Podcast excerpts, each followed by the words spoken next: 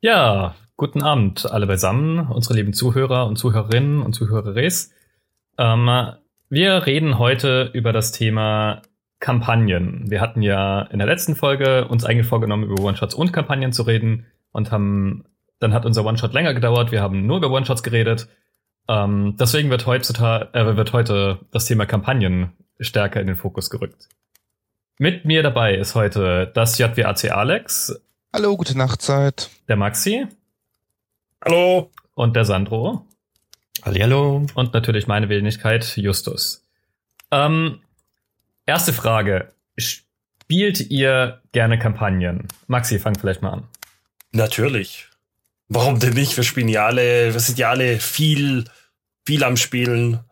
Und ja, Kampagnen haben einfach was Tolles. Sie kann, man kann sie deutlich ausschweifender, detaillierter, man kann auf die Charaktere besser eingehen wie dem One-Shot. Also ich würde immer eine Kampagne zu einem One-Shot bevorzugen, wenn die Leute bereit sind, so viel Zeit zu investieren. Das ist immer das große Problem. Sind die Spieler auch bereit, so viel Zeit zu investieren während einem One-Shot? Ja.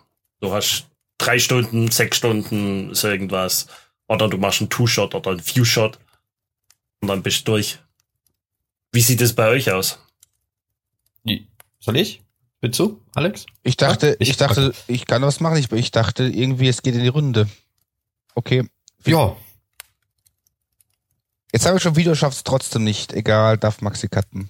Also, ich spiele eigentlich Verschiedenes. Einerseits auch gerne lange, lange Kampagnen, aber auch One-Shots. Was ich jetzt in der Gruppe mache, wo wir seltener spielen, ist so ein, ist ähnliches wie bei Shadowrun, abgegrenzte Aufträge als One-Shots, zusammengetackt in einem langen Story-Arc. Das ist ganz gut und wobei man natürlich einiges an Disziplin braucht, um halt einen One-Shot wirklich scharf zu begrenzen, weil nach jeder, quasi nach jeder Episode können auch andere Spielende da sein. Das heißt, man muss echt aufpassen, dass die Charaktere in einem neutralen Punkt, so nicht mitten im Tempel, im Dungeon oder in der Wüste, wo niemand zack verschwinden könnte, ohne dass es komisch ist. Ja, es, äh, ich, ich sehe das ja auch so, dass der Kampagne ist ja eigentlich der das, worauf man hinarbeitet oder das, was halt der Haupt- und die Few-Shots, One-Shots und ähnliches sind ja so gesehen für zwischendurch, für Sachen austesten und äh, äh, oder halt, äh, wenn man, wenn gerade nicht alle da sind, um irgendetwas machen zu können in der Zwischenzeit. Äh, Max hatte ja schon bei der letzten Aufnahme gesagt, da kann man ja sehr gut andere, also One-Shots nehmen, so was passiert in der Zwischenzeit an anderen Stellen. Das ist natürlich eine sehr schöne Variante, um das zu machen. Aber ja, Kampagnen gehören einfach äh, äh, dazu und äh, ist auch das, was am meisten Spaß macht. Ich meine, man will ja seine Charaktere entwickeln und äh, ja, dass sie was erleben und das geht ja nur in einer Kampagne. Gut, ich meine, über die Abgrenzung, was ist als Abenteuerkampagne oder als One-Shot zählt, haben wir ja letztes Mal schon ja, ausführlich diskutiert. Genau. ähm, sollte klar sein. Äh, ja, oder halt auch nicht, ne? Aber ähm, ich weiß nicht, das, die, die Schwierigkeit ist halt an, an langen Kampagnen, finde ich immer, dass man halt dranbleiben muss. Also ich bin immer, äh, ich finde es immer bewundernswert, wenn, wenn ich lese so von Leuten, die, keine Ahnung, drei Jahre an, an eine Kampagne spielen oder sowas. Ähm, also meine längste Kampagne oder meine, meine längste bestehende Gruppe lief, glaube ich, etwa ein Jahr, ein bisschen mehr. Ähm, ich weiß nicht, vielleicht habe ich da einfach noch nicht so die beste Spielerschaft oder so. Aber bei mir funktioniert das selten so lange, muss ich sagen. Ich äh, glaube, das ist aber auch eine Sache von, äh, ja, du, du brauchst eine Gruppe, also bei einer Kampagne, die läuft normalerweise länger. Da brauchst du auf jeden Fall Leute, auf die man sich auch verlassen kann, äh, dass diese auch da sind, wenn man halt äh, fest, festgelegten Terminen spielt. Wenn du eher Leute hast, die, die, die mal können, mal nicht, ist immer natürlich eine Kampagne zu führen ein bisschen schwerer. Da muss man schon im Vorfeld immer zumindest soweit äh, klar sein, die Leute, die dabei sind, sollen, sie immer, sollen auch dabei bleiben. Da geht natürlich auch noch eine weitere Punkte einher, wie viele Leute man hat. Weil je mehr Leute man ähm, hat für die Kampagne, desto schwieriger finde ich, wird auch die Terminfindung, weil mal kann der nicht, mal kann der andere nicht. Äh, und äh, wenn man zu viert ist zum Beispiel, das, das ist viel einfacher, als wenn man jetzt acht Leute hätte. Ne? Also, weil, weil da müssen alle acht Leute einen gemeinsamen Termin finden. Ähm, was, was, wie seht ihr das? Was ist denn eure ähm, normale Größe, sage ich mal, eure liebste Größe für eine, für eine Gruppe? Vier bis fünf ist relativ einfach von Balance, von der Ko- Terminkoordination etc. Ich habe es mal mit acht gemacht, aber bei jedem Kampf weiß ich dann, dass ich quasi fühle ich mich wie bei einer Sitzung. Redeliste, Person 1, Aktion Person 2, ah, Geschäftsordnungsantrag auf Regelauslegung, Person 4, 5, nächste Runde. Mit 4 bis 5 geht's einigermaßen entspannt, das ist relativ angenehm. Alles Größere mache ich nicht mehr wieder, es sei denn, jemand sitzt mit Gewehr im Nacken und sagt, ich muss. So sehe ich das ähnlich. Ich habe jetzt eine Dreiergruppe, eine Sechsergruppe und ja, vier, fünf ist eigentlich so wirklich die optimale Gru Gruppengröße. Da gehen die Kämpfe einfach auch schnell vorbei. Schnell leer, nicht schnell. Ich glaube, die meisten Rollenspiele sind halt auch darauf ausgelegt. Also D&D auf jeden Fall. Schaut dir nur mal die ganzen offiziellen Kampagnen an oder Abenteuer, die sind alle auf vier, fünf Leute ausgelegt. Und also ich habe es ganz krass gemerkt, ähm, JWAC Alex und ich haben vor längerer Zeit mal, doch genau, wir, wir haben zum Beispiel das, das Startabenteuer hatten wir mal mit drei SpielerInnen gespielt. Und das war happig, sehr happig. Ähm, was wir jetzt mit fünf SpielerInnen ähm, es deutlich anders geht. Bei mir äh, ist es tatsächlich, äh, also ich sehe auch vier bis fünf äh, Spieler plus Meister. Ähm, ist für mich eigentlich die angenehmste Größe, aber zum Beispiel meine Donnerstaggruppe, die wirklich jede Woche stattfindet, da sind wir zu sechst. Ich bin erstaunt, dass es zu sechs, also sechs Spieler plus mich als Meister, ne? Also insgesamt sieben. Äh, dass das funktioniert, da bin ich echt äh, immer wieder erstaunt, wie gut das äh, klappt, trotz dass wir so viele Leute sind. Äh, ich, was ich interessant finde, ist hier die Sache, ist äh, das einzige, was was äh, als Kontra für große Gruppen war immer die Kämpfe dauern zu lange. Also für euch ist ist einfach nur ähm, die die je mehr Leute, das einzige Problem, das ihr seht, ist sind die Kämpfe. Nicht, Weil nicht nur die ich- Kämpfe, auch, auch ich- die sozialen Encounter. Genau, weil ich sehe, äh, eigentlich sind die Kämpfe ja gar kein Problem. Also da, da, da, da, da, da es hängt ja mal ein bisschen davon ab, wie man das gestaltet und wie, ähm, wie jeder äh, seinen Teil vorausdenkt. Ähm, was ich viel schwieriger finde bei sechs Leute, ist, dass alle sechs immer involviert sind in der Geschichte. Das finde ich viel schwieriger. Bei vier Leute hast du immer, weil jeder hat so seinen Bereich und man kann einfach ähm, in, in verschiedenen Encounter sie alle irgendwie mit einbinden. Bei sechs Leute geht immer eine bis zwei Leute werden so ein bisschen gehen verloren in manchen Situationen, ist so mein, das, was ich empfunden habe. Ja, das Verlorengehen ist zum Teil auch so, aber wenn jetzt allerdings mitspielen darfst, die eher still sind da, und im Kampf aufgehen, die zähle ich halt dann da nicht mit. Dann gibt's Leute, die keine sozialen Encounter mögen, die fallen da auch raus. Oh Wunder, habe ich noch vier Leute, die irgendwie soziale Encounter mitmachen. Und da ist halt wirklich Spotlight-Sharing. Das heißt, da muss ich mir relativ, überlege ich mir relativ vorher schon, wa- was für wen in der Gruppe ansprechen können und präsentieren die dann. Wenn sie nutzen, war es schön. Wenn sie es nicht nutzen, schade war es, nicht mein Problem. Ja, das stimmt. Ich finde es gerade, gerade wenn man halt ähm, Kampagnen hat, wo man ja auch eher eine, eine Charakterentwicklung zum Beispiel mit ähm, abbilden kann. Und ich finde, gerade dann kann man schön auf die, auf die Charaktere der Spielenden auch eingehen und sie dann eher abholen. Ich, und ich kann mir schon vorstellen, dass es, also, wenn man mehr Leute hat, hat man einfach mehr Futter, mehr, mehr Zeugs, was man verwursten kann. Aber auch verwürsten muss. Oder sollte. Sollte. Dann, dann wird halt die Kampagne länger, dann hast du halt mehr Hintergrundstories. Das ist was, was du Und dann willst. wunderst Genau. du dich, warum du über ein Jahr Spielzeit hast. Aber ein Jahr ist ja eigentlich für eine Kampagne nicht viel, oder? Ist, ist es nicht. Kommt drauf an, wie wenn ich jeden Tag spiele, dann ist das sehr Ja, viel. okay. Wenn ich nur einmal im Monat spiele, dann ist tatsächlich nicht lange. Aber ja, ein Jahr, wir spielen jetzt drei Jahre lang, seit dreieinhalb Jahren 30 Mal im Jahr. Also wir sind jetzt bald bei Session 100 und wir sind auch noch nicht fertig. Alle Kampagnen, die ich bisher gespielt habe, entweder als Spielendes oder als Leitendes, waren durchaus auch bei mir so ein Jahr und länger. Also bei dem einen Mal war die Spielleitung, die es geleitet hat, relativ neu, war ihre erste Kampagne. Erfahrungsgemäß hat man schon über die Entwicklung gesehen, war es eine Frage nicht ob, sondern wann der gesamte Plot in Sand gesetzt wird. Ein Jahr später war es halt soweit, der Plot war unfix, war kaputt. Jetzt startet sie eine neue Kampagne quasi aus den Learnings, aber ich sehe es im Gegensatz zu anderen Mitspielenden unkritisch, weil irgendwie muss man anfangen und du musst halt einmal lernen, wie deine Storyline über ein Jahr geplant so richtig de- den für den Fuß ist und den Bach runtergeht und eskaliert.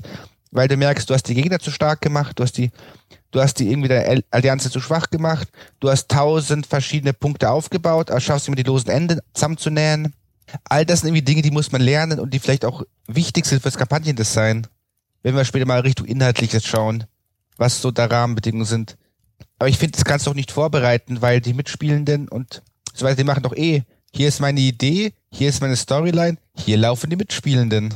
Aber da, da ist für mich einer der größten Kruxpunkte beim, beim Thema äh, Kampagnen. Äh, und zwar, je länger sie laufen. Äh, ich habe so ein bisschen ein Problem. Ich habe unglaublich Spaß, habe ich festgestellt, an Kampagnen in den ersten, sagen wir, Level 1 bis 6.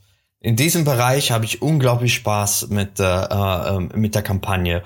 Und ab dann finde ich immer, es wird immer ein bisschen anstrengender, weil natürlich die Charaktere ja super stark werden, die Geschichte muss halt ein, ein immer epischer werden und so weiter. Und ich finde, je mehr, wie, je epischer das Ganze, es macht auch Spaß, so nicht, aber desto anstrengender finde ich das. Also ich, ich mag diese, diese ersten, vor allem Level 1 bis 3, 1 bis äh, 4, äh, da, da kannst du auch Kleinigkeiten, da kann ein, ein, ein lebender Teppich ein unglaublich böser Gegner sein äh, und das sind einfach ein Spaß. Später brauchst du immer noch größer, noch fetter, noch stärker. Äh, muss immer irgendetwas, weil vor allem ab, ab sechs, sieben fangen an, die Charaktere so stark zu werden, dass zum Teil Gegner, wo du denkst, oh, die sind, die werden hart, in drei Runden schon liegen, weil die mal gekrittet haben oder einfach mal einen Spell benutzt haben und ihn komplett außer Gefecht genommen haben. Ähm, und, und da finde ich immer so, es ist schwer, eine Kampagne auch nach einem Jahr oder eineinhalb Jahre oder jeder, das ist weiterhin spannend und dass jeder immer noch Spaß dran hat. Also ist so meine. Ich, ich mag, eine neue Geschichte ist immer so frisch. Ich sehe schon, du bist so wie eine Katze. Interessant, interessant. Jetzt, jetzt habe ich die Maus gekaut, jetzt läuft sie weg. Langweilig. Wie lange spielst du jetzt in einer Waterdeep-Kampagne? Äh, die Waterdeep-Kampagne habe ich im Januar angefangen. Also ist jetzt ein Jahr her und wir sind jetzt fast durch. Äh, gut, die geht bis Level 5 und ah, okay. macht sie noch sehr viel Spaß. Aber aber äh, Storm King Thunder war zum Beispiel, ne, das, das ging ja bis Level 10. Und da waren die letzte, ich war glücklich, dass wir durch waren. Ey. Nach zwei Jahren ne, äh, war es echt so eine, oh, ich will endlich ein neues Setting, ich will endlich was Neues spielen. Mir, mir reicht das ganze Thema Riesen so langsam dann doch. Das, das stimmt. Da, dafür ist dann halt gut, wenn du eine Homebrew-Kampagne hast, du, du sie wirklich selber geschrieben hast und du einfach Abwechslungen reinbringen kannst. Und so, oh, mir gefällt die Kampagne nicht mehr, also dieser, dieser Zweig, dann bringe ich ihn halt vielleicht schneller zum Abschluss als eigentlich mal ursprünglich gedacht. Oder ich, ich, oder ich delay ihn, ich verschiebe ihn einfach um, um ein Spieljahr nach hinten und bringen jetzt plötzlich einen Charakter irgendwie, ein Charakterproblem ein, dass der sein, äh, seine Familie rächen möchte oder sonst irgendwas. Da gibt's dann plötzlich Hinweise dazu, wo man die Personen findet. Das halt alles. Jetzt habe ich meinen Punkt vergessen. Ja. du, ich ich glaube, du wolltest ja. darauf hinaus, dass man stärker auf die Charaktere eingehen kann. Kann das sein? Und du, dass, dass du nee, da nicht Abwechslung schaffen kannst. Ja, das, ja, das auch, aber ich wollte ja fast ganz anderes. Cut, Mark. Aber ja, im Grunde sagst du ja, ne? Also der Meister muss ja immer viel und wenn, wenn, wenn es anfängt, dass man sagt, ah, es, es macht nicht mehr so viel Spaß, die, da muss man halt was anpassen. Ähm, oder halt verkürzen, weil das ist jetzt das, kurz, ich mache ja auch Out of the Abyss und ich fand die, die erste Hälfte von Out of the Abyss ist eine der besten äh, Geschichten, die ich bis jetzt gemacht habe, die ich geleitet habe. Hat mir super viel Kann Spaß gemacht. Zustimmen. Äh, und die zweite Hälfte ist so, es, also ich, ich weiß nicht, irgendetwas ist ein bisschen an diese Magie verloren gegangen äh, in dieser zweiten Hälfte. Und jetzt werde ich es auch so machen, dass ich das verkürze und wirklich die Essenzpunkte rausnehme habe ich auch zum Teil bei bei äh, bei bei Storm King Thunder. Aber das ist halt etwas, da muss der Meister halt gucken, wenn er merkt, das geht jetzt so in alle ja, die, die Frische, die, der Spaß ist nicht mehr so groß wie zu Beginn. Äh, da muss man halt irgendwie was machen. Und das finde ich immer so ein bisschen schwer, da den richtigen, die richtige Formel zu finden. Out of the Abyss ist, spielt im Underdark, oder? Korrekt. Ja. Jetzt weiß ich auch wieder, was ich sagen wollte. Auf diese, ich wollte noch eingehen auf diese, auf die Schwierigkeit, dass Level 1 bis 5, ja, das sieht bei mir auch so aus. 1 bis 5 ist eigentlich so, so schön, du kannst so viel machen, während nach oben hin es echt einfach schwerer wird. Im Underdark ist jetzt ein bisschen einfacher, da würde ich sagen, da kannst du eins bis acht machen, weil da einfach trotzdem jedes Monster ist, was hier einfach direkt ein, die die Gruppe umlegen kann ohne größere Probleme. Da hast du die ohne, ohne dass du es irgendwie rechtfertigen musst, kannst du diese Encounter einba einbauen. Aber ja, nach oben wird's immer schwerer. Du musst die Plotpoints musst immer weiter ausdehnen, aufblasen. Das ist einfach, ja, irgendwer hat mal gesagt, äh, eins bis fünf, du bist ein lokaler Held. So fünf bis zehn, du kümmerst dich um die Probleme des Landes. 10 bis 15, du kümmerst dich um das Problem vom Kontinent und dann 15 bis 20 ist, ja, du rettest die ganze Welt auf einmal. Und so musst du halt deine Plotpoints irgendwie aufbauen. Und das ist tatsächlich, wird nicht mehr unbedingt einfacher, sondern immer mehr Arbeit.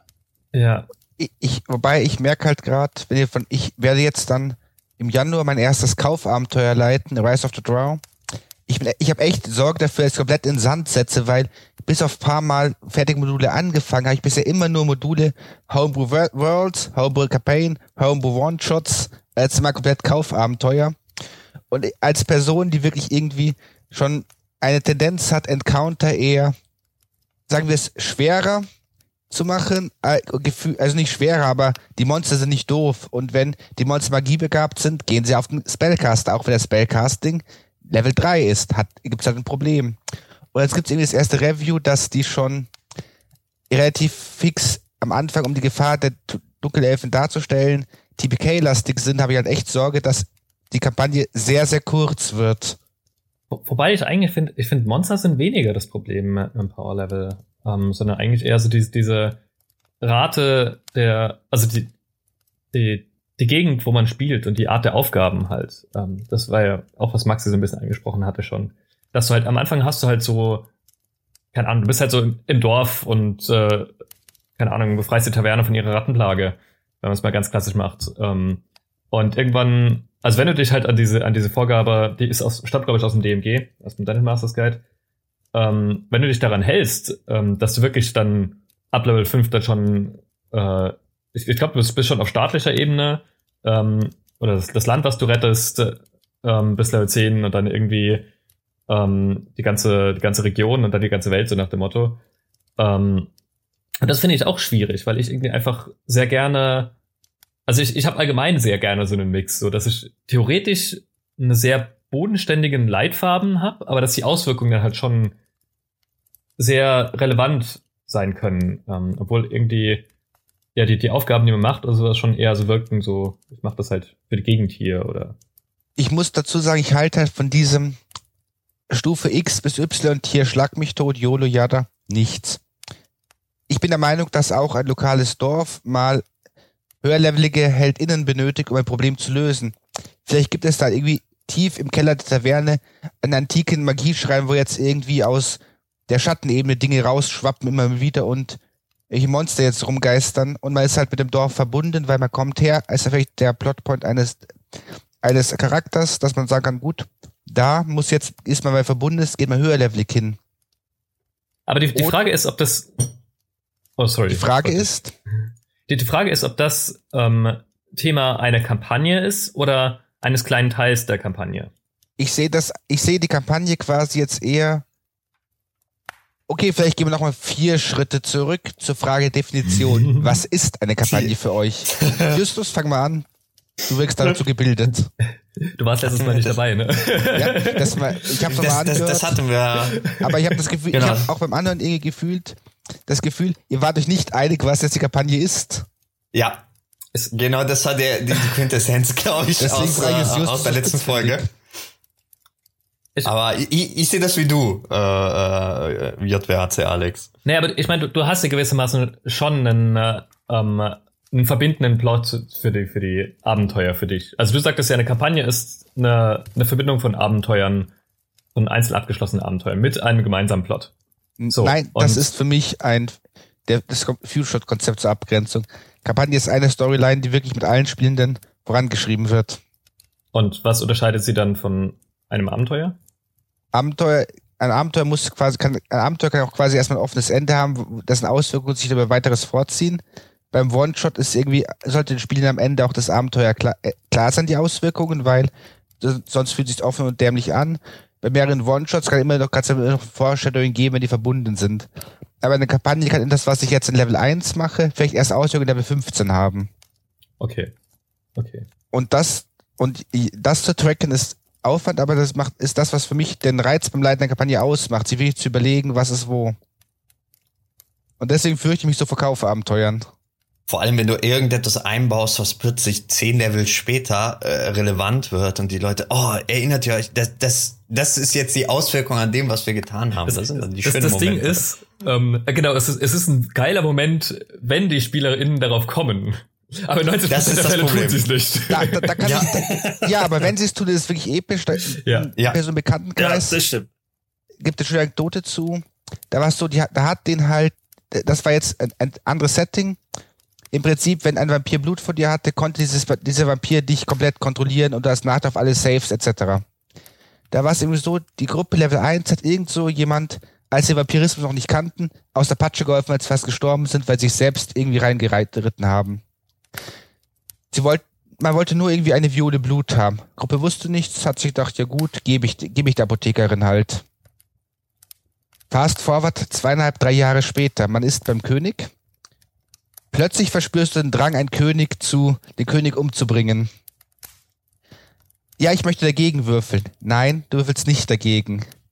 Aber wieso? Das geht auch nur, Stille. Ja, genau, wenn der Vampir von dir über drei Jahre das Blut konserviert hat und jetzt bring den König um.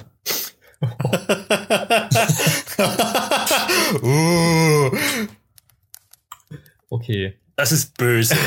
Diese Person Aber ist auch auf der Liste meiner Leute, mit denen ich selten spielen werde. ja, das ist, das ist halt eine Sache, die kann total cool sein, wenn die Spielenden mitspielen und da auch Spaß dran haben. Also ich, ich wäre wahrscheinlich im ersten Moment genervt, aber für die Story fände ich es vielleicht ziemlich cool. Ich weiß nicht, bin ich in der Situation, aber das sind halt ähm, ja, jetzt es mir mit Waxi vorhin, worauf wollte ich hinaus? Ähm, aber es, genau, es, es, es bringt halt eine, eine coole Story, wie man sie halt, ich, in einer guten Serie sehen könnte oder sowas. Ähm, das ist, glaube ich, das, das ist tatsächlich, glaube ich, ein Vorteil von der Kampagne, dass du eben diese, dieses, diese langen Sachen bilden kannst. Man kann auf etwas hinarbeiten, was du ja bei einem One-Shot, wie wir, oder Few-Shot, wie wir beim letzten Mal ja besprochen haben, die, die, die, die, die Motivation und das Ergebnis müssen alles in, innerhalb eines, äh, eines Strangs direkt so gesehen gezeigt werden, während man hier wirklich Zeit hat, ein Bösewicht zu entwickeln, äh, die Charaktere zu entwickeln, die, äh, die Umgebung und so weiter. Also man hat mehr Zeit, ähm, ja, da was draus zu machen. Ah, das ist ja der große Vorteil an einem Abenteuer. Ähm, zu, äh, weil, äh, weil das vorhin erwähnt worden ist, äh, also die meisten von euch, äh, wie, wie sieht's aus? Homebrew oder offizielle Kampagne? Schön, das wollte ich auch noch fragen. also, ähm, ich habe noch keine gekaufte Kampagne durchgespielt. Ich habe inzwischen einige im Regal stehen, weil sie mich irgendwie interessieren und ich sie cool finde, was ich dann gekauft habe. Aber durchgespielt habe ich noch keine. Selbst die verlorene Mine von Fadel war noch nicht. oh, das musst du ändern, das musst du ändern. ähm, naja, also ich werde es nicht mehr schaffen, weil an dem Punkt, wo wir jetzt sind, habe ich äh, drei Viertel des äh, verbliebenen äh, Abenteuers abgeändert. Ich denke, so viel kann ich sagen, ohne zu sehr zu spoilern. Das, das ähm, war klar, das war klar, das, wir sind klar schon, das war letzte Sitzung schon klar. Und, und, dementsprechend ist dann die Frage, ob man das als durchgespielt werden kann Nein. nachher oder nicht, aber. So ähm, im letzten Mal. Ja, letztes Mal seid ihr gestorben.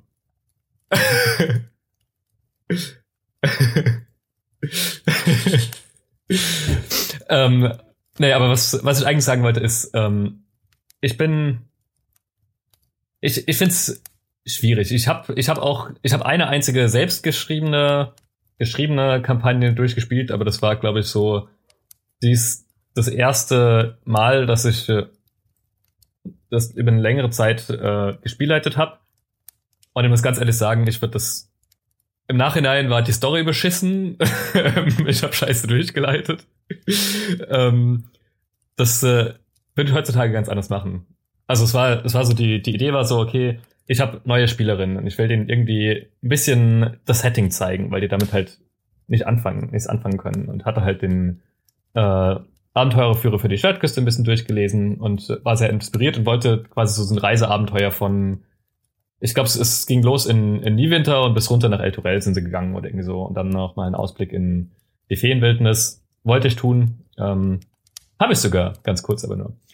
Ähm, aber es war irgendwie, keine Ahnung, es ist, der, der Plot war nicht, war meinen Spielerinnen nicht klar, erst als sie dann im letzten Dungeon waren und vorher war es so, okay, ähm, wir wissen, dass wir da und dahin sollen. Also das war eher wie so in so einem, wie in einem Computerspiel, wo man weiß, okay, ich weiß, ich soll da und dahin, warum, check ich es noch nicht so ganz, aber ich mache halt mal mit. Ähm. Ah, Hör ich der Railroad? ah, ich, ich, ich weiß nicht, also dieses, dieses, ich gehe jetzt dahin, weil ich merke, dass ich dahin soll, auch wenn ich keinen Grund zu habe. Das finde ich immer so ein bisschen doof. Ja, also wie, wie gesagt, heutzutage würde ich das ganz anders aufbauen. Ja, genau. ähm, genau. Aber nee, genau, das, das ist der Punkt. Also ähm, ich, deswegen spiele ich eigentlich ganz gerne zumindest oder fange zumindest ähm, mit gekauften Abenteuern an. Das ist so meine aktuelle Philosophie. Und spätestens nach der Hälfte haben, hat sich dann eh so eine eigene Story entwickelt, dass du drei Viertel davon eh selbst machen musst. Und da hat man noch äh, also ich bin so jemand, ich habe immer sehr coole äh, Teilplot-Ideen, so Sachen so, ha, das wäre ganz cool, wenn man dies, das ein bisschen mit einbauen könnte. Und dann ergänze ich das einfach. Ja. Aber das kannst du ja theoretisch auch innerhalb des äh, gekauften Abenteuer einbauen und trotzdem danach noch äh, ähm, auf das äh, Hauptabenteuer ja so gesehen zurück. Also ich kenne das ja aus äh, aus äh, hier, wie heißt du mal, Storm King Thunder, weil da hast du diesen Mittelteil, der komplett offen ist und da habe ich auch einfach meine kompletten Ideen und Geschichten da eingebaut, mich komplett ausgelebt. Äh, trotzdem immer mit diesem größeren äh, Plot in Hintergrund, der irgendwann wieder relevant wird äh, oder der immer präsent ist. Das ist ja auch wichtig. Wenn, wenn man selber, wenn das ist das auch eine Sache, wenn man eine Kampagne leitet und man Bock hat, selber Sachen reinzutun, macht das. Aber passt auf, dass der Hauptplot nicht komplett verloren geht. Weil wenn man ein Jahr jetzt das eine Plot macht und so weiter, ah, da war ja noch was, da waren doch irgendwie was von Riesen und sowas. Haben wir gar nicht mehr mitgekriegt. Diese, der Hauptplot sollte trotzdem immer noch irgendwie präsent bleiben, dass die Leute wissen, weswegen sie eigentlich unterwegs sind und dass das nur ein, ein Kapitel, ein Abschnitt ist, ähm, der vielleicht für eine Person oder ein Charakter oder für die Gruppe halt gerade relevant ist, aber immer im Hintergrund haben, da ist noch was. Das, das, das ist immer so, ist mein Tipp, wenn man sowas macht. Aber Max, du hast doch auch viel Ahnung von genau dieser Richtung, oder nicht? Du nix so. Genau, ich, deswegen wollte ich da eigentlich auch schon dir, ich wollte dir nur dir nicht ins Wort fallen. Bei mir sieht's ja fast genauso. Also ich glaube mir ja eigentlich mehr oder weniger alles zusammen. Ich habe Homebrew in dem Sinne, dass ich mir alles zusammenklau und anpasse, wie es mir gerade passt. So dass ich äh, zum Beispiel jetzt meine Sonntagskampagne, die spielt äh, eigentlich eine offizielle Kampagne, die nennt, oder nicht, also eine vorgeschriebene Kampagne, die nennt sich äh, äh, the, the Rise of the Drow. Und ich habe die jetzt auch schon komplett an, abgeändert. Ich habe jetzt Teile, Dungeon-Teile aus Out of the Abyss rausgeklaut und, und die wiederum abgeändert, dass sie in meine Kampagne reinpasst. Einfach weil, ja, da hat man Ideen, man hat das gelesen und wie wir letztes Mal über ähm, bei One-Shots schon hatten. Wenn ich eine Idee habe, suche ich im Internet danach, hatte jemand da ähnliches oder hatte jemand eine ähnliche Idee, dann brauche ich mir die Arbeit nicht zu machen, eine Karte zu erstellen, die Encounter da aufzubauen, ähm, sondern ich kann es mir einfach zusammenklauen und pack's bei mir in die Kampagne mit rein und muss halt die Ecken abfeilen, dass es halt auch reinpasst. Aber ansonsten, das ist meine Variante die faule, nenne ich es jetzt mal. Gut, ich meine, gerade bei Dungeons geht das ja sehr gut. Ja, aber Dungeons haben ja meistens ich, keinen Wert. Ja, nee, aber du, du hast ja auch im Hintergrund, mir geht's meistens, weil die Ideen, die kannst du relativ leicht ja an, anpassen an deine eigene. Aber halt Karten und so weiter, da muss ich dann Karten, also für mich zumindest, ich muss ja dann Karten in Fantasy Grounds erstellen oder für Fantasy Grounds erstellen. Ich muss da die Monster reinpacken. Ich muss äh, ich muss die Monster auf der Karte verteilen und so weiter. Wenn ich das alles schon aus einem fertigen Encounter habe, dann ist das für mich halt Vorbereitungszeit von ich suche 30 Minuten danach, hab's dann und bin fertig. Das, das, da hast du recht, ja. Gut, aber ich meine, wir drei spielen jetzt alle in den äh, Vergessenen Reichen, den Forgotten Realms, ne? Ähm, JWAC Alex hat vorhin anklingen lassen, dass du das weniger tust. Ähm, also wie ist es bei dir mit Kaufabenteuern und eigener? Ich, ich habe ja wirklich alle Kaufabenteuer zumindest schon mal durchgelesen, beziehungsweise auch zum Teil auch mal vorbereitet. Dann kam aber Gruppe nicht zustande oder ich war quasi in der Urlaubsvertretung oder habe irgendwie ein bisschen codiamt, weil Leute wissen, wo, gesagt haben, sie möchten jetzt unbedingt diesen Teil als Spielen der Partei immer mitspielen, ob ich dir was leiten kann. Deswegen gefühlt jedes Kaufabenteuer, ich weiß nicht, Bean the Done That, habe ich zumindest das Gefühl, auch wenn es nicht stimmt. Also zumindest die groben Plots kenne ich. Ansonsten, ich habe irgendwie jetzt, von die Forgotten Realms sind mir halt auch durch das ganze Storyline, dass ich irgendwie ein Worldbuilding weiterführe, ans Herz gewachsen. Ansonsten spiele ich einmal komplett in der Homebrew World, wo wir jetzt auch zu zweit leiten. Aktuell spiele ich. Eine andere Person leitet. Ist ganz interessant, weil ich kenne ja den Met das Metaziel und wie wir uns darauf hinarbeiten. Ist halt auch eine Kampagne, die wird wahrscheinlich länger da als ein Jahr gehen. Allein, weil wir monatlich spielen, wir schätzen auf 50, 60 Sitzungen. Das heißt, wir kommen schon so auf zwei, drei Jahre dann. Weil, weil du jetzt hier scheinbar von dem, was ich höre, als einziger wirklich viel auch eine eigene Homebrew ja gebaut hast, komplett. Ähm, wie ist die Herangehensweise bei sowas? Weil das würde mich interessieren, wenn du, wenn du einen komplett eigenen Homebrew machst. Wo setzt du dir die Ziele? Worauf achtest du besonders? Was ist für die Vorbereitung äh, bei, wichtig? Bei was genau? Also beim Homebrew vorbereiten, beim Kampagne Wirklich, äh, bei, bei, genau, wenn du eine Kampagne, eine Homebrew-Kampagne vorhast. Ich, ich möchte jetzt kein offizielles Abenteuer spielen. Wo setze ich den Fokus, wenn ich jetzt da mit einer Gruppe eine neue, äh, ein neues Spiel und ich aus einer Idee was machen möchte? Gut, also gute Frage ist, die Welt kann ich ja anpassen, wie ich es brauche. Das heißt, lass dich mal weg, ist nicht wichtig. Weil im Prinzip brauche ich ja erstmal einen Plot. Also was ist die, der große Story Arc? Das ist, glaube ich, das Schwierigste an allem, oder? Erstmal so die, die Idee für den langen Story Arc zu haben, wo man sagt, okay, das braucht auch ein Jahr lang, um das zu entwickeln, oder? Wobei ich denke, dieser große Story-Akt, da halte ich es wie auf Fate. Der Hauptkonflikt der Welt, ein Satz, muss in eine Zeile passen. Sonst wird es langweilig oder zu kompliziert. Was weiß ich, so ein Hauptstory-Arc könnte sein, böse Geister aus der Schattenebene. Und jetzt, damit habe ich eigentlich quasi gesagt, habe ich das Setting habe ich, ich weiß, welche Konflikte es gibt in nächster Linie, ich weiß, wie die Spielenden Hintergründe mitbringen müssen, ich weiß, wo ich es in der Welt verorte. Um jetzt beim böse Geisterbeispiel zu bleiben, wenn wir jetzt dieses Fiends and, also gut-böse Dichotomie des, der Forgotten Realms nehmen, weiß ich, okay, ich habe genug Stoff für Cleric-Charaktere. Ich habe vielleicht auch mit, ich habe auch genug für in Richtung irgendwie Naturcaster, wenn ich noch ein bisschen Corruption-Effekte reinbringe in die Natur etc., wie die Natur irgendwie da verweist. Das heißt, ich habe schon mal genug Plotpoints für Cleric und Druide, vielleicht auch Ranger. Als Wizard Erforschen von magischen Effekten geschenkt. Barbar wird vielleicht ein bisschen schwieriger, aber lässt sich auch irgendwas vielleicht mit irgendwie, dass man auch ein bisschen mit, vielleicht mit Konflikten, Krisen und so weiter machen. Ähnliches auch für den Rassen. Damit habe ich schon genug Storypunkte, die ich irgendwie alle offen hinhängen kann. Und jetzt überlege ich nur, was nehmen die Spielenden? Und dann gehe ich halt immer so weiter und schaue, wie ich sie an diese Dinge dran kriege. Was da enorm hilft, ist wirklich eine Mindmap, wo du wirklich alle Punkte und an diesen Arc hängst und einfach verbindest und dann schaust, wie ist wortwörtlich der rote Faden. Also das zu visualisieren. Und diese Mindmap update ich quasi auch nach jeder Sitzung, hänge an jede Sitzung quasi dran. Das heißt, was genau passiert ist. Also, wenn es vernünftig machen muss, diese Kampagnen dieser Art sind für mich sehr vorbereitungsintensiv, weil ich muss auf jede Sitzung überlegen, was passiert im Hintergrund, was machen die Spielenden, also ich muss ja schätzen, was die Spielenden machen. Und je besser ich die Gruppe kenne, je besser geht es. Weil ansonsten schaffen wir irgendwie lose Ende, die ich nie mehr einsammeln kann. Aber das hast doch eigentlich auch bei... Oh, sorry. Ich sagte, in der Nachbereitung lege ich genau das übereinander und entwickle dann quasi, was da passiert. Es kostet mich im Prinzip pro Stunde Spielzeit eine Dreiviertelstunde Vorbereitungszeit und Nachbereitungszeit in Summe.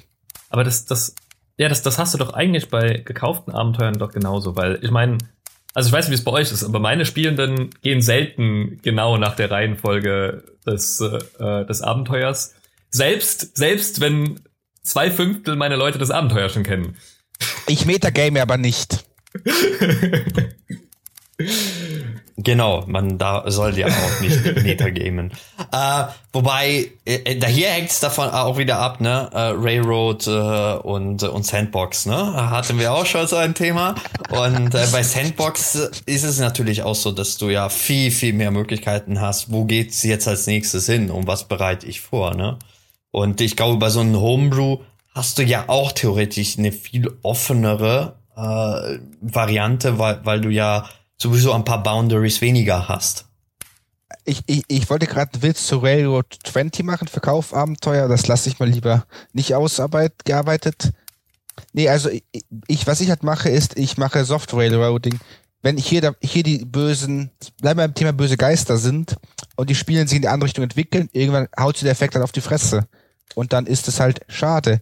Und wird es das dann auch ein legitimes Ende der Kampagne, wenn es eben ein TPK gibt, weil eben die gegnerische Seite oder die anderen Effekte so stark sind und die Party äh, irgendwie alles ignoriert hat, jedes Warnzeichen, jedes unkelnde Orakel und dann ist es halt das Ende. Dann war das halt schade. Da gibt es neue Kampagnen, neuen Arc und neue Charaktere. Das ist für mich ein legitimes Ende. das, das ist, glaube ich, ein sehr eigenes Thema, über das man diskutieren kann. Ich erinnere mich an zwei andere Podcasts, die ich gehört habe, die genau darüber geredet haben. ähm, die, die, die ketzerische Frage, die ich jetzt stellen würde, ist, ähm, also auch, auch in, in Anschluss an, an uh, Sandros Frage, kannst du nicht auch innerhalb der Forgotten Realms deine Plotlinien oder dein, deine Kampagnen so entwickeln, dass sie auch für die Forgotten Realms verändernd sind? Natürlich. Natürlich. Ja.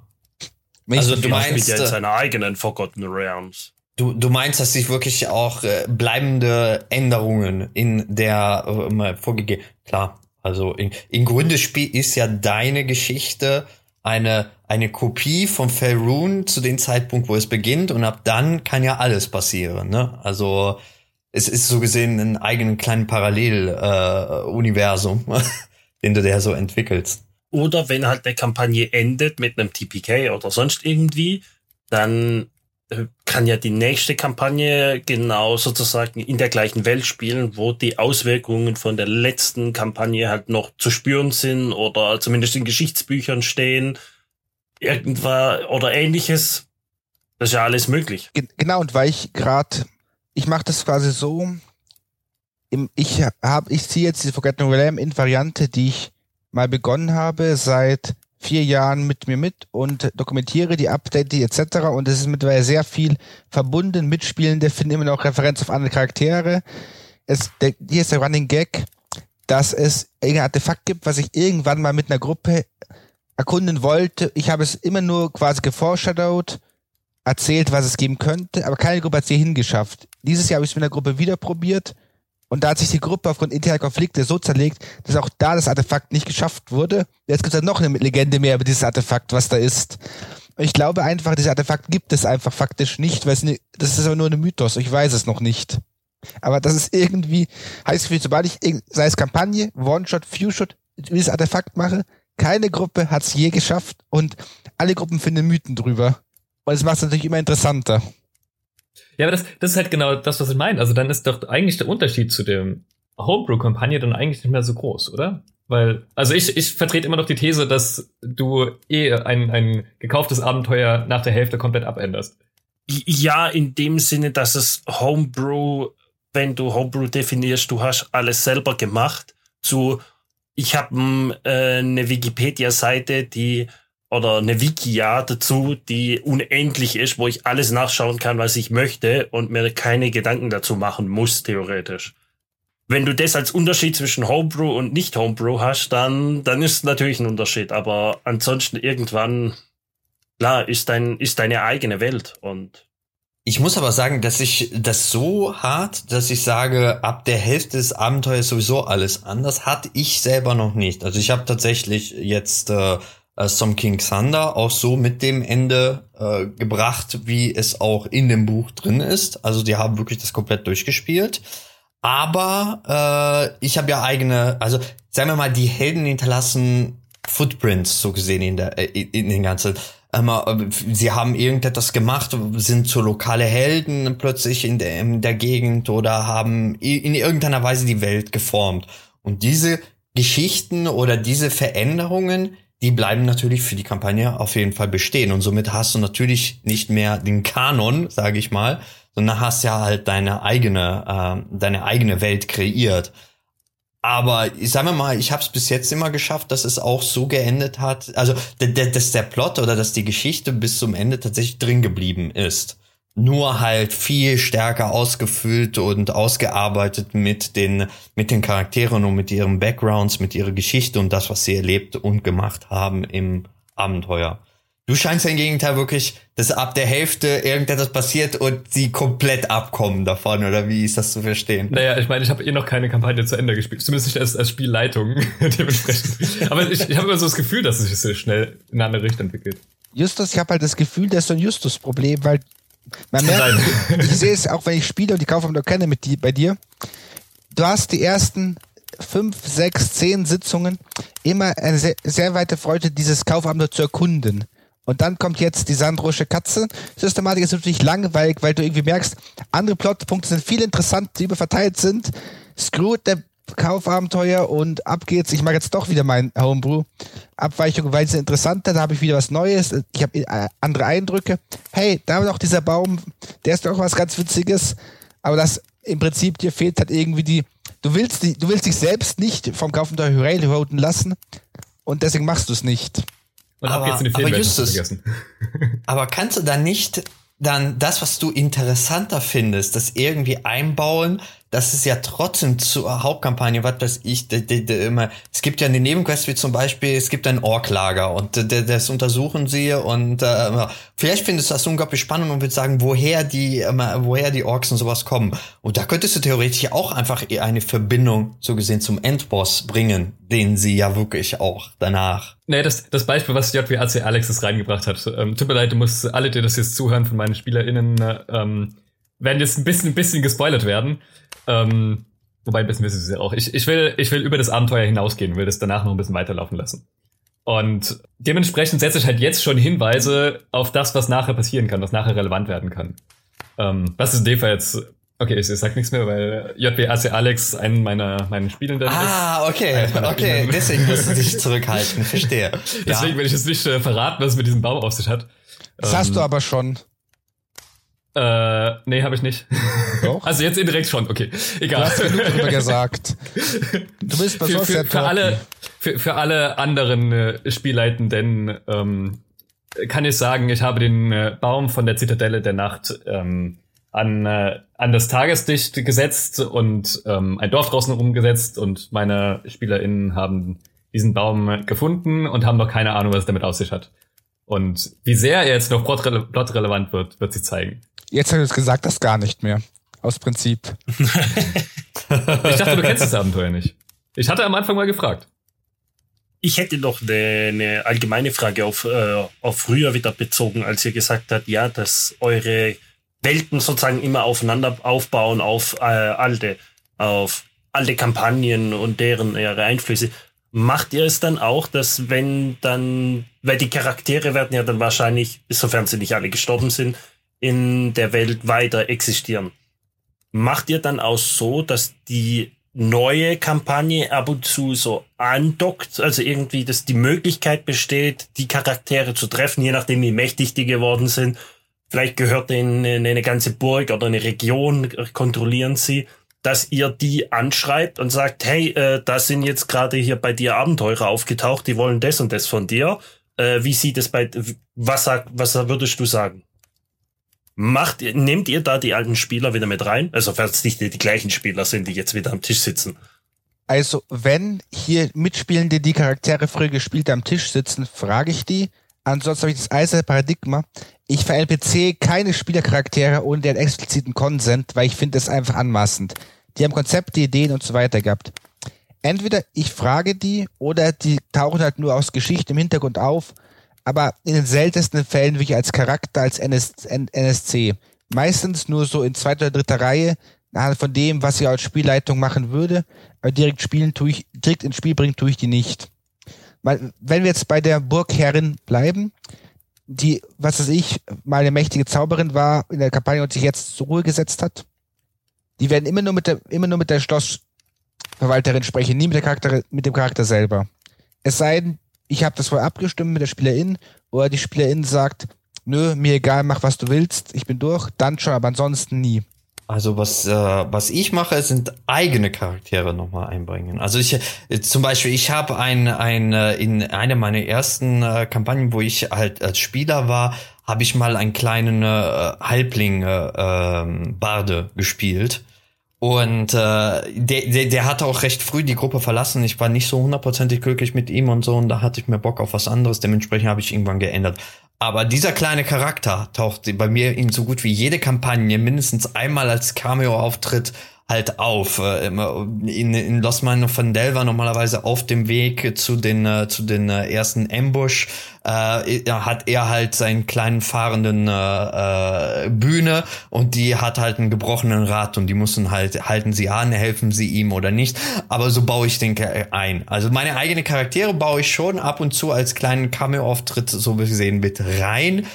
Charaktere von anderen ist, wie ähm, JWAC Alex sagte, ist eher etwas nur in Absprache oder äh, wenn ich weiß, okay, ähm, der hat das und das erlebt oder das und das danach gemacht nach der Geschichte, dann, dann ist es vielleicht eher wiederkehrende in einer Tafel oder in einem Buch lesen sie davon oder sowas, was danach passiert ist oder wird plötzlich ein Name erwähnt, oh mein Gott. Äh, aber die Charaktere selber, einfach weil ich ungerne Charaktere von anderen spiele, ähm, baue ich das nicht so ein. Aber eigene Charaktere baue ich schon. Das, das stimmt, eigene Charaktere hatte ich auch äh, schon drin. Also, ja, wie Alex, du kennst ja Kiel, Zop, Oh Gott, ich kann den ganzen Namen schon gar das nicht mehr. Ich wollte gerade sagen, ich bin echt gespannt, ob du das noch hörst. ähm, ähm, Kelzop, nimm Steinstich, Tatztan, Jan war irgendwo noch zwischendrin. Warte ich, ich habe hab ein, hab ein Namensschild in meinem Ordner, aber dazu müsste ich jetzt äh, rüberlaufen. Ähm, das, das war, ich glaube, das ist bis heute einer meiner Lieblingscharaktere. Ähm, das war ein, also mal abgesehen davon, dass es ein Gnome ist und Gnome einfach cool sind. Ähm, und er ein, ein äh, super verrückter Gnome war, ähm, hatte er zudem die Storyline, ähm, das war jetzt ein bisschen snowflakey, aber ich fand's cool, ähm, dass er quasi, er, er ist quasi Zeitreisender, ähm, war ein Artificer mit Gunsmith, ähm, in der frühen Edition, was noch Anna-Afrikaner war, da gab's den noch gar nicht. Und ähm, deswegen hat es mit, mit dem Zeitreisenden gepasst, aber er, er wusste quasi nicht, dass er Zeitreisender ist. Und ähm, Kiel bewundert seinen, ich glaube, es war sein Ur Urgroßvater, bewundert er riesig. Ähm, von, er hat Geschichten gehört von dem, wie der, was ich, Drachen getötet hat und sonst was. Ähm, und findet dann ähm, irgendwann ja genau, und reist halt in der Zeit zurück und findet irgendwann heraus, dass es sein eigener Ur-Urgroßvater ist. Ähm, das findet er aber sehr, sehr, sehr spät raus. Und sehr cool. Ähm, die, dieser Charakter ist und tatsächlich verrückt. auch schon öfters äh, so mal am Rande bei, bei anderen Gruppen aufgetaucht, ähm, um hauptsächlich um sie zu nerven eigentlich. Das ist ein, ja. Ist ein Gnome. genau. was, sollen sonst Gnome machen? und vielleicht um ab und das, das ein oder andere magische Item zu verteilen oder irgendwie mal ähm, irgendwie mit einer Weisheit zu helfen oder so. Ähm, genau, der, der Witz ist halt nur, dass ich äh, selten, äh, also ich, ich glaube ich, es gibt keine Gruppe, mit der ich in der Konstitution mehrere Abenteuer gespielt habe. Doch eine. Ähm, Guthammer, natürlich. Und Scheppen, das habe ich vergessen. Ja. Ähm. Ein Hoch auf die gute Aktenfilm über Kampagne und Mitspielende.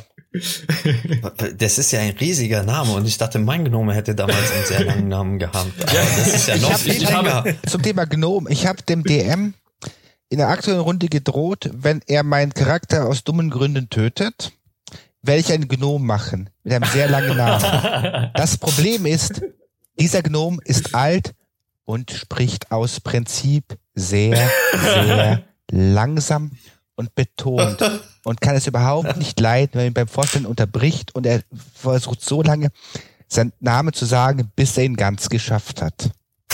Du hast übrigens, du hast übrigens den Titel vergessen, vergessen. Du hast nur nach dem Namen ist, gefragt. Das war irgendwas, ja, das, das stimmt. Ähm, also wenn er es vorgestellt hat, kam da hinten noch irgendwie Weltenwanderer und Tüftelmeister. Genau. Ähm, und, und dann der, der Zusatz, ihr könnt mich auch einfach Kiel nennen. Richtig. so wie es es gehört halt, ne? Ähm, genau. Ja, genau, dieser Charakter ist halt meistens bei unterschiedlichen Gruppen aufgetaucht, die halt den Charakter dann einmal kennenlernen und ähm, zwischendurch hat mal eine, eine Gruppe hat ihn kennengelernt und hat ähm, verstanden, dass er Zeitreisender ist tatsächlich, aus seinen Erzählungen. Ähm, mhm. Zu einem Zeitpunkt, wo Kiel selbst es noch nicht gecheckt hat und seitdem weiß er es selbst auch. ah, okay. Das ist, äh, das klingt ja voll geil. Also wie, wie man sowas umbaut, äh, einbaut als Meister, weiß ich nicht, aber es ist sehr, sehr cool. Wenn du, wenn du spielst, ist es nicht dein Problem. Ja, ja, aber ich, ich meine ja, dass, dass, dass der Meister sich das gedacht hat, dass er sein eigener Großvater ist, so gesehen, und die Geschichten, die er, ja. Naja, im Endeffekt, im Endeffekt muss ich ja nur ein paar Geschichten machen und jedes Mal, wenn ich irgendwas erzählt habe, oder wenn, wenn ich irgendwas erlebt habe, dann habe ich mir halt überlegt, okay, gut, wie könnte das über fünf Generationen, na, keine, aber ich meine, Gnome werden ja, was ist, 300 Jahre alt oder so. Das heißt, wenn es der Ur-Urgroßvater ist, das sind halt knapp 1000 Jahre. Ähm, ja, nicht ganz, aber das, da ist einfach Riesenzeit dazwischen. Und in der Zeit entwickelt sich eine Geschichte. Weil davon abgesehen, dass äh, ähm, der Charakter selbst eh gerne sein, seine Geschichten ausgeschmückt hat. Das heißt, ich habe dann überlegt, okay, gut, wie könnte dies, diese Kleinigkeit, die ich jetzt erlebt habe, keine Ahnung, wir haben gegen den Drachen gekämpft, wie könnte ich die jetzt so ausgeschmückt haben, ähm, dass Kiel selbst einfach nicht mehr, einfach nicht checkt, dass das halt eigentlich seine eigene Geschichte ist. Ähm, ja, aber wir schweifen ab. ja. Wir können ja auch mal eine Folge machen zu DSL trauen. Wenn, wenn du mal einmal SL, immer SL, gemeinsame Trauerrunde über Charaktere, die man nur auch als NSC spielt. Ja. Aber, aber Max, du hast ja die Frage gestellt, vielleicht kannst du deine Meinung, wie du es handhabst. Ich, ich bin noch nicht so weit. Aber also ich bin, ich bin davon immer ausgegangen, äh, dass Rücksprache mit den Spielern äh, gehalten wird. Gibst du mir einen Daumen nach oben, dass ich deinen Charakter spiele, oder äh, gibst du mir einen Daumen nach oben, dass ich dich äh, sozusagen belästigen darf mit genau solchen Anfragen? Ähm, aber ich würde es definitiv tun, auf eine oder die andere Weise. Weil ich finde, es, es macht viel aus, vor allem, wenn, also wenn der Charakter jetzt sich als die Kampagnen mit Level 5 aufhört oder sowas und die nicht nur stadtbekannt sind oder vielleicht auch ein bisschen drüber hinaus, dann wird man halt darüber die, ja, die Geschichten hören, aber ich weiß nicht, ob ich die wirklich die Charaktere einbinden würde. Der Gedankengang ist mit mir äh, daraus entstanden oder hat sich weiterentwickelt da, dazu, dass ich eigentlich auch möchte, da bin ich jetzt gerade noch am, am Basteln für die nächste Kampagne, dass die ganzen Oberhaupter von Waterdeep, Neverwinter oder Lords Alliance und so weiter, dass das richtige Spieler, also nicht äh, richtige Personen sind, dass ich also sozusagen nicht mehr alles ausdenken muss über die ganze Politik, sondern im Hintergrund tatsächlich auch Leute untereinander miteinander kommunizieren, so hier, ich habe ein Problem mit dir, ich möchte das und sich daraus vielleicht sogar schon irgendwelche Konfliktpunkte für die Kampagne entwickeln und ich mir nicht einfach hier selber da sitze und mir hier ausdenke, ah ja, der von der Lords Alliance, der mag jetzt den äh, von äh, von den Harpers jetzt nicht mehr, weil der hat den irgendwie betrogen oder sonst irgendwas, sondern dass die das untereinander vielleicht einfach da eine eigene Aktion entsteht. Bedenke, bei Waterdeep hast du ja einen sehr eigenen äh, äh, Politiksystem, ne, mit den Open Lord und den, äh, den maskierten Lords. Ja, du musst, du musst natürlich ein bisschen einfacher Klar. machen. äh, als hier, okay, ich brauche jetzt für Waterdeep so viele. Wenn ich jetzt nur Waterdeep spiele, nur in Waterdeep spiele, klar, dann kann ich Waterdeep genauer auf, auf, auffächern, aber ansonsten ist das halt, hier ist einer, der sitzt oben und regiert im Endeffekt und spricht für alle, für den Konsens von denen. Weil ich habe es mir auch überlegt, es gibt so eine, äh, auf Reddit gibt's Long Distance Villains. Und da würde ich auch gerne reinspielen, äh, mit einmal entweder mitmachen. Da kannst du dann entweder halt ein Bösewicht, du gibst von einem DM, kriegst eine Beschreibung, was ist der Bösewicht. Und immer wieder auch eine Beschreibung von was ist passiert. Und du entscheidest, wie der Bösewicht dementsprechend halt reagiert und weiterspielt. Kannst dir halt viel mehr Gedanken machen als der DM, der sich da dazu Gedanken macht. Deswegen, ich will es definitiv mal ausprobieren. Tu es ich habe das also auch gerade so manche Bösewichte oder Fraktionen. Ich habe einige auch DMs im Bekanntenkreis und an, und Personen, die auch so im Worldbuilding Interesse haben. Ich tue manche Sachen einfach so rumbouncen. Mit, ich habe auch Leute, mit denen tausche ich mich gegenseitig aus über was Kampagne und Dinge machen. Da geht's zurück. Teilweise gab es auch Zeiten in ganz Deutschland verteilt, gab es mehr Kampagnen und dass die Spielenden es sich wussten, sich gegenseitig beeinflusst haben und die einen teilweise waren die einen die Helden vom anderen und solche Dinge das macht eine schöne Dynamik und du hast dann zumindest immer eine zweite Person, die dir sagen kann, pass mal auf, das, was du da machst, ist vielleicht ein wenig nicht ganz so sinnvoll, wie du es dir vorgestellt hast mit deinen Plotpunkten. Genau. Das ist der Gedankengang dahinter.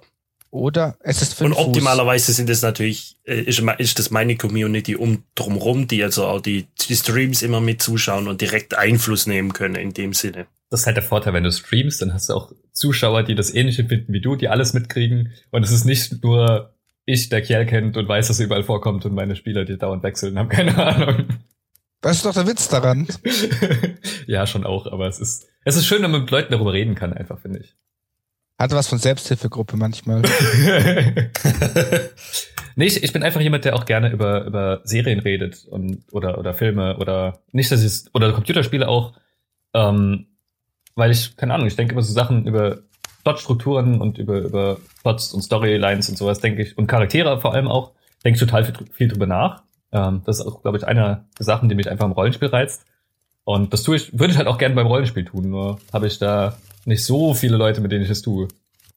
Du hast hier drei Leute, ja, ich weiß. Die, äh, mit denen du immer darüber reden kannst. Das, ähm, das klingt gerade so ein bisschen nach dem Motto. Und wenn dich, sich alle von dir abgewandt haben, die anderen kaputten sind noch immer für dich da.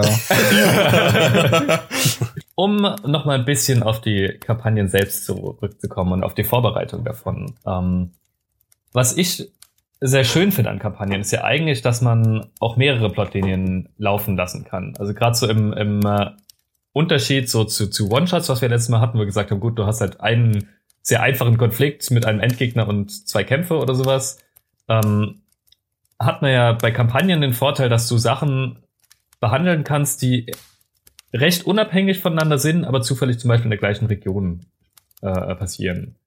Ähm, oder sich so, so auch ein bisschen aufeinander eingehen, aber jetzt nicht so direkt abhängig voneinander sind. Ja. Ja. Deine Frage? Die Frage ist. wie, wie, ja, wie, wie viele Plotlinien macht ihr denn so pro, pro Kampagne? Ah, so. das ist die Frage. Ah, das ist die Frage.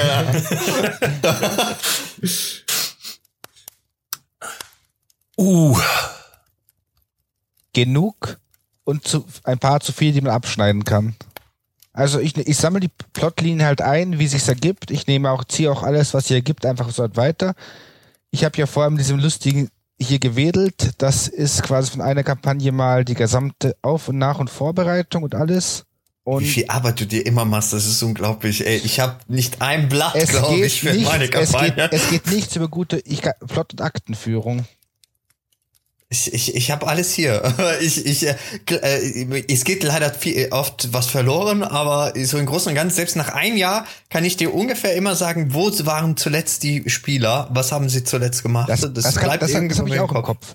Aber da geht es auch darum, die ganzen Notizen zu Nebenplots und möglichen Story-Arcs und ähnliches, was noch irgendwie in diese großen Arc rein könnte, was für Ideen noch sind, welche Encounter noch kommen könnte, was für Fraktionen, Personen sie ver befreundet haben, was für NSCs sie sich gehasst haben, was Potenzial wäre für einen Mit- oder Endboss.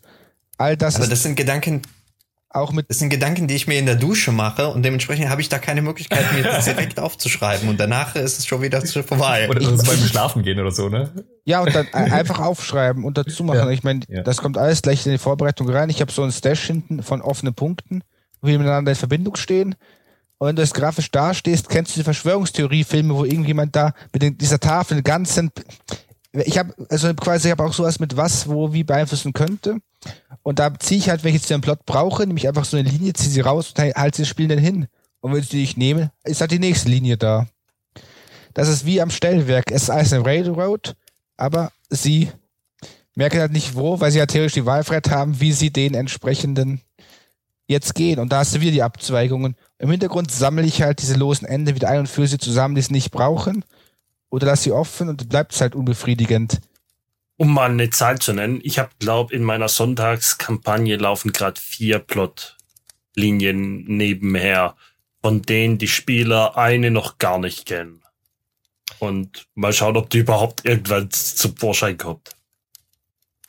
Oder ob sie einfach wieder verschwindet. Ja, kann Bei mir ist es ja so, dass ich ein, gut, ich habe ja den Hauptplot äh, Arc, ne, klar.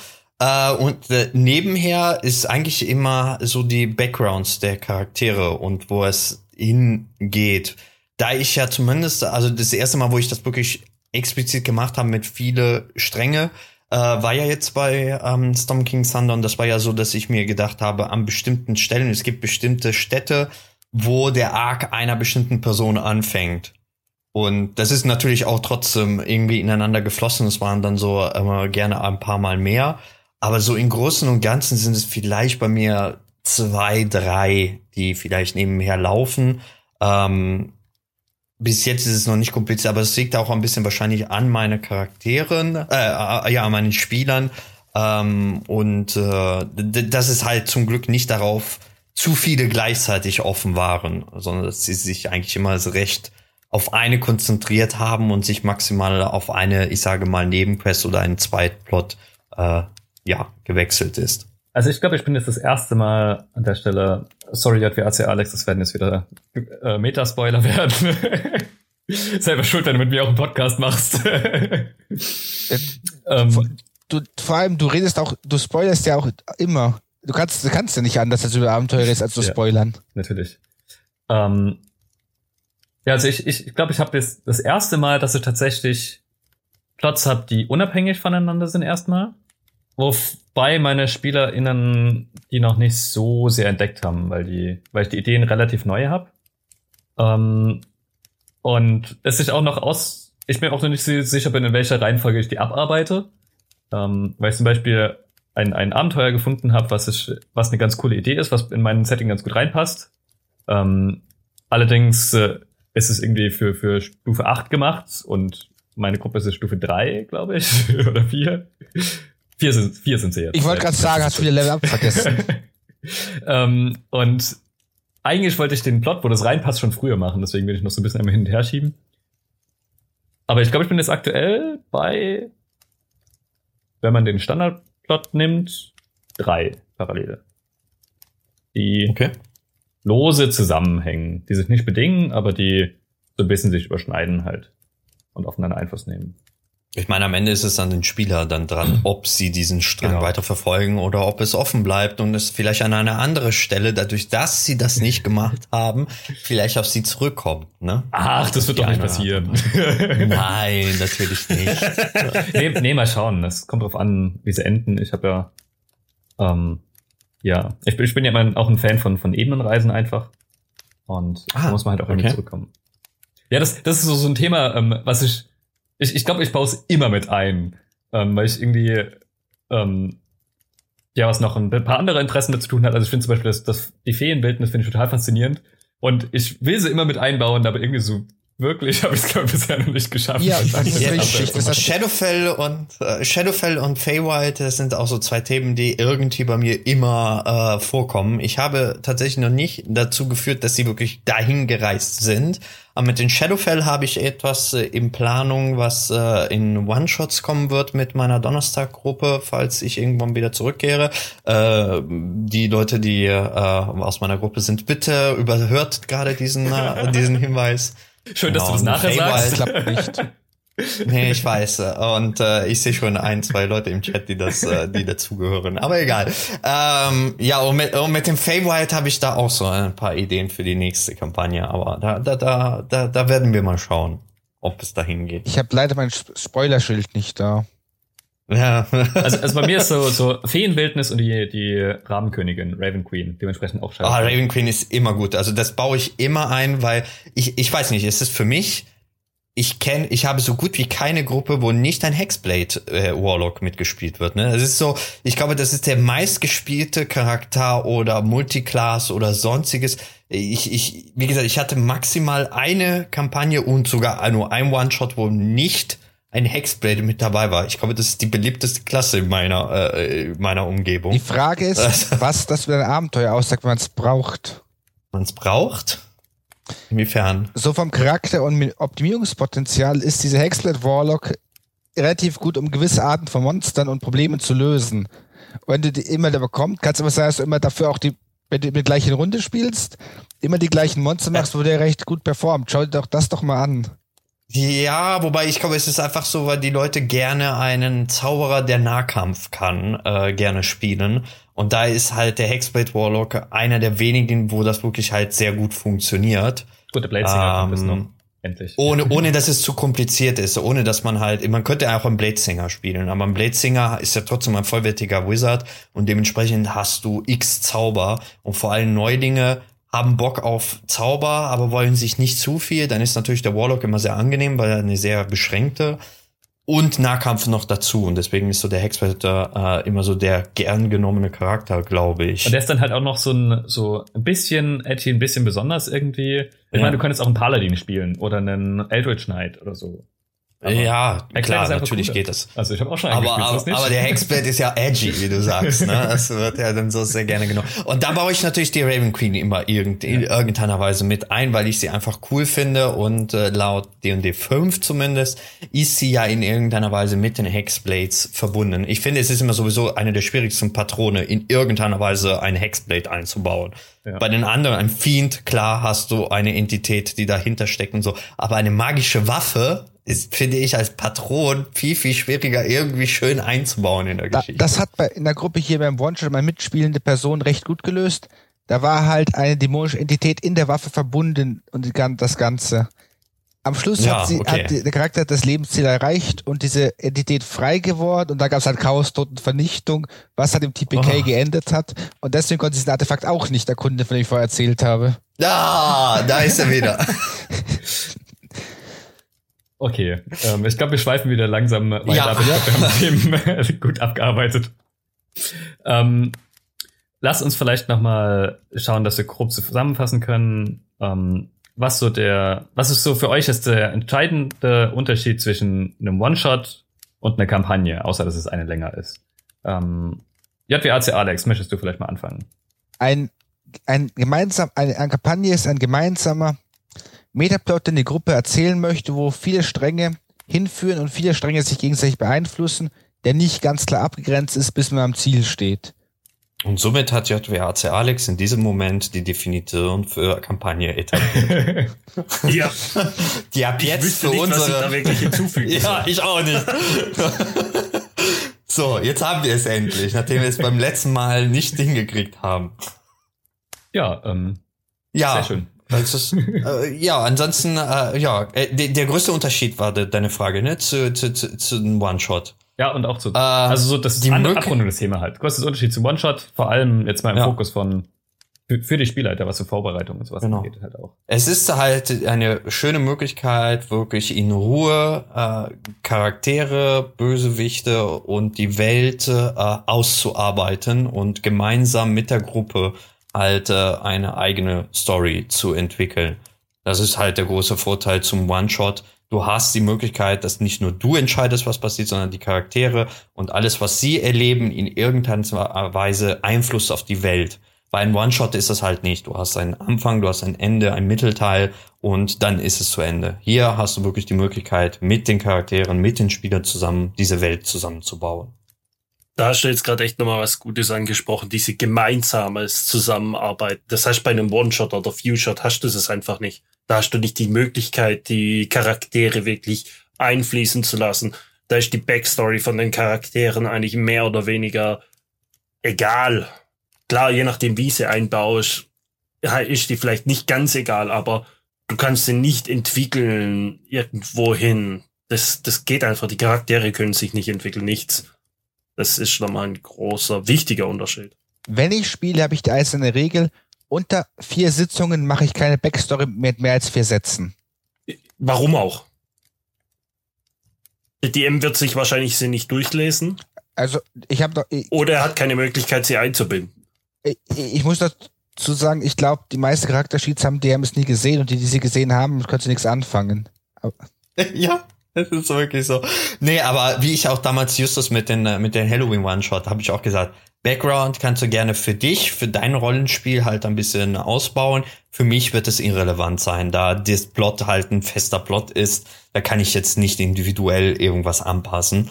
Ähm, und ja, das ist ja auch ein großer. Ihr habt das, glaube ich, also auch, was für mich ist halt das der, der entscheidende Unterschied zwischen Kampagne und kurzen Abenteuern, Schrägstrich One-Shots einfach dass ich Charaktere entwickeln kann. Sowohl Spielercharaktere als auch Nicht-Spielercharaktere. Ähm, und das ist eine Sache, die ich in allen anderen Medien liebe und auch im Rollenspiel liebe, wenn Charaktere ja rund sind und auch eine Entwicklung durchmachen.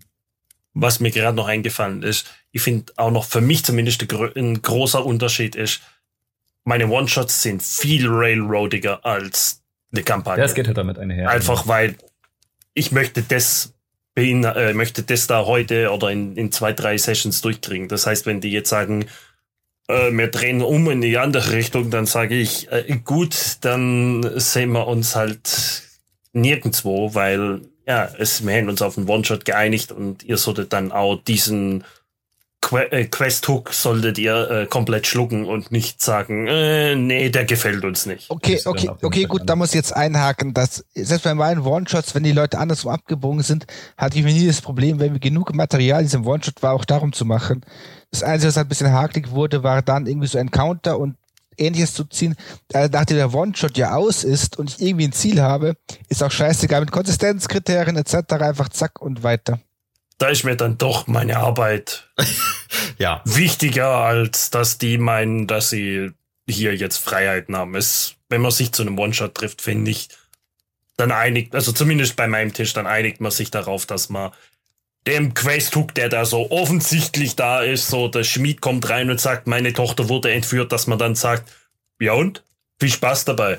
Ähm, sondern sich darum kümmert. Also ich, ich, ich habe denn ich, ich mache den Leuten hinreichend klar, dass wenn in den One-Shots eine Gefahr ist, keine Ahnung, was ich, die Räuberbande hat die Tochter geführt und du bist halt Level 2 Gruppe, naja, die Räuberbande ist, ist halt dann irgendwie schon eine Gefahr für diese Kleinstadt. Vielleicht hast du am nächsten Tag halt einen Charakter weniger. Dann ist halt relativ schnell rum der One-Shot nach einer Stunde. Da war es ein TPK. Dann ist das schade und unbefriedigend. Das sage ich den Leuten auch. Ihr müsst euch nicht an den Plot halten, aber es ist dann unbefriedigend. Das hilft erstaunlich gut. Ich, ich, ich mache das auch wie Max. Im Grunde sage ich, äh, wenn man einen One-Shot macht, muss man halt mit den Ge Begebenheiten leben, dass man ja diesen One-Shot, man hat ja, es ist artet eh immer in viel länger, als man geplant hat. Äh, aber man will sich auf diesen Mittelteil und das Ende konzentrieren. Und dieser Anfang ist ja nur Mittel zum Zweck, um nimm die Quest an und gehe dahin und dann beginnt eigentlich das wirklich das der One-Shot. Man könnte natürlich auch sagen, ihr habt angenommen, ihr seid jetzt unterwegs, man schneidet das Ganze. Ähm, aber so im Grunde sage ich immer, wenn man einen One-Shot hat, muss man damit klarkommen, dass vielleicht man auch einfach Kompromisse eingeht und jetzt sagt, das ist der Plot. Ich möchte innerhalb von fünf oder zehn Minuten oder in der ersten 15 Minuten will ich die Quest-Annahme fertig haben, damit ich mich auf das Richtige konzentrieren kann. Wir haben nicht unendlich Zeit. Äh, bitte äh, gibt mir nicht zu lange, dass ich euch davon überzeugen muss, dass ihr diese Quest machen wollt, sondern ja gut, dann nimmt man sie jetzt an. Gut, das wissen aber halt auch die Spielenden. So. Genau, genau. Aber ich glaube, wir haben genau. schon letztes Mal ausführlich über One-Shots geredet. Ja, ja genau, genau. ja, ja, ja. So. Also vielleicht ähm, nochmal als Abschlussrunde ähm, nacheinander Tschüss sagen, wo seid ihr zu finden und diesmal fängt man mal Maxi an oder machen wir es mal andersrum. Also mich findet man hauptsächlich hier auch auf Twitch normalerweise sonntags, jeden Sonntag, äh, also unter twitch.tv slash maximum roll sonntags mit einer Kampagne um 18.30 Uhr und normalerweise dienstags alle zwei Wochen um 20 Uhr. Also, ansonsten findet ihr uns auf dem deutschen D&D Discord, den ihr in der Beschreibung vom Podcast finden solltet. Äh, ja, und ansonsten äh, ich äh, bei Twitter und Twitch auch ebenfalls unterwegs mit meiner, mit meinen Streaming-Gruppe und äh, äh, immer unter dem Namen Meredor zu finden. Und ja. Genau. Auch ich bin quasi unter JWRC Alex im Internet überall zu finden. Das macht's relativ einfach. Leider auch die ganzen entsprechenden Jugendsünden. Zum Beispiel diesen Podcast. genau, und äh, mich findet man überall unter dem Namen Justior, wobei man bei Twitter sagen muss, dieser Ad-Dings ist noch mein alter Nickname, Just Moon. Ja, aber ich bin eh auf Twitter sehr wenig unterwegs. Ich streame nicht, äh, sondern man findet mich dann eher mal in Sandros oder Maxis Chat oder in anderen Chats. Ähm, da bin ich dann ab und zu mal zu finden. Unsere Podcast, wisst ihr ja, Website hier auf Twitch, werden wir in, in Zukunft, glaube ich, jetzt immer live aufnehmen. Das lief ja bisher sehr gut. Ähm, werden wir noch besprechen, wie es lief, ob es befriedigend war. Und aber ist mir davon auszugehen, ähm, aufnehmen tun wir normalerweise jeden dritten Samstag im Monat äh, um 10 Uhr. Ähm, also kommt gerne vorbei. Und damit tschüss und vielen Dank fürs Zuhören. Tschüss. Ciao.